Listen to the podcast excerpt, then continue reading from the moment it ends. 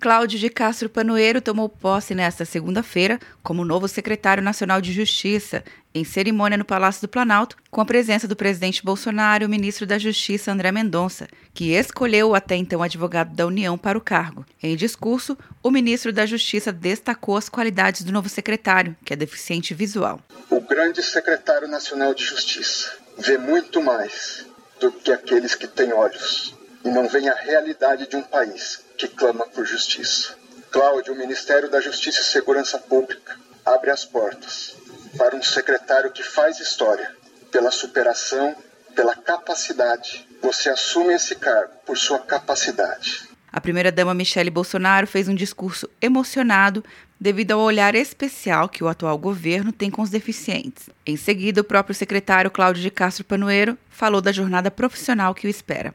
Estou aqui por vontade própria, portanto quero realizar esse trabalho.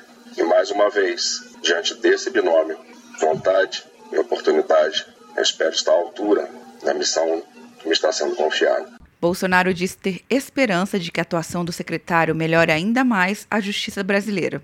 A justiça ficará maior ainda com a sua presença. Nós todos nos orgulhamos desse momento e temos certeza que o senhor engrandecerá e muito o nosso trabalho aqui em Brasília.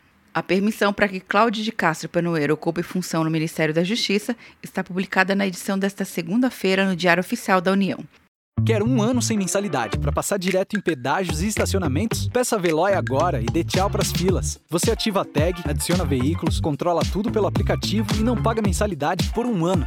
É por tempo limitado. Não perca. Veloy. Piscou, passou. De Brasília, Luciana Castro.